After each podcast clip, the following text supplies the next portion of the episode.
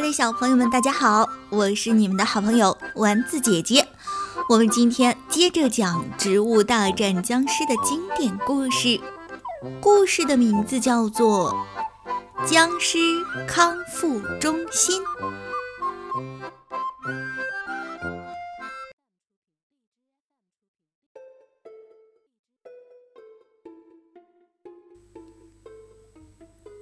植物们很忙。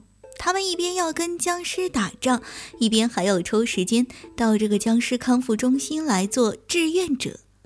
治愈一个僵尸，植物们就少一个敌人，而且少一个敌人的同时，还会多一个朋友。在打仗的时候，植物们每当俘虏一个僵尸，就会把他送来僵尸康复中心。不过，在没有完全治愈的时候，僵尸们会跑掉，跑去继续跟植物们打仗，直到再成为俘虏，被送到这里来。现在有三个僵尸在这里治疗，他们是铁桶僵尸、路障僵尸和毒爆僵尸。铁桶僵尸还带着铁桶，路障僵尸还带着路障。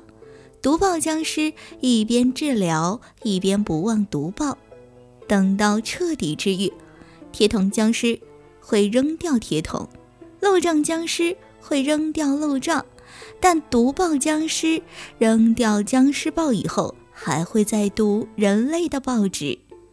现在三双僵尸的脚泡在三个热水桶里，混合了各种植物药汁。热水可以帮助冷冰冰的僵尸产生体温，还有一种治疗叫做阳光灌肠，由向日葵将它吐出的光团送入僵尸的腹中，使僵尸的内脏恢复功能。第三种治疗是由咖啡豆在僵尸们的头皮上跳跃踩踏，这叫清醒运动。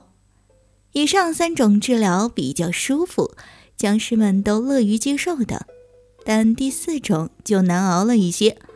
这种治疗叫做蒜味灌肠，由大蒜嘴对嘴的向僵尸输入那种难闻的气味，这是为了在僵尸体内激发活力。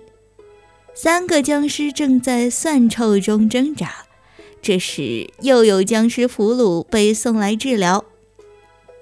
这是个大块头，许多植物战士用车子拉着、推着送来了小山一般的巨人僵尸。他是受了冰川菇的冷冻催眠，但这种催眠作用很短暂，巨人僵尸很快会醒来。冰川菇只好爬在巨人僵尸身上，不停地对他哈气。巨人僵尸。一运进康复中心，志愿者们就加倍忙碌了起来。没有合适的泡脚木桶，植物们只好化整为零，把巨人僵尸的两只脚分开泡在两个特大号的木盆里。向日葵吐出的阳光太有限，只好加上阳光菇和路灯花，他们三个一起向巨人僵尸的大嘴里吐光。咖啡豆的刺激太轻微。一批植物伙伴登上巨人僵尸的头顶，由咖啡豆领着，用力蹦蹦跳跳。还没等大蒜出马，巨人僵尸已经苏醒。他张开眼皮，开始转动眼珠。植物们欢呼起来。僵尸的眼光是呆滞的，他的眼珠不会转动，这说明治疗有效果了。大家正围着巨人僵尸高兴。哦不，他现在不是僵尸了，应该说是大家正围着巨人高兴。让人不高兴的事情发生了，那三个还没有完全治愈的僵尸趁乱逃走了，怎么办？那巨人问大家：“出什么事儿了？用得着我吗？”向日葵忙说。三个僵尸逃走了，你能把他们追回来吗？巨人说：“小菜一碟儿。”巨人立刻冲了出去。他重新出现的时候，手里提着铁桶僵尸和路障僵尸，嘴里叼着毒爆僵尸。毒爆僵尸在巨人的嘴里仍然毒着爆。巨人把三个僵尸重新泡到木桶里，打算赶紧继续蒜味灌肠。忽然，向日葵叫道：“不好！”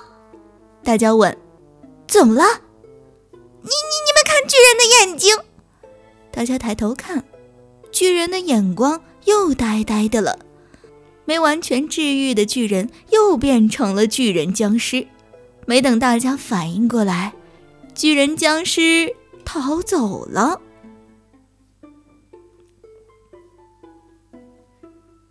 好了，可爱的小朋友们，巨人僵尸到底逃到哪儿去了呢？那最后小植物们有没有把它抓回来呢？小朋友们可以发挥自己的想象力，打开你的脑洞，继续往下编故事。欢迎在屏幕下方给丸子姐姐留言哦，我会看到的哟。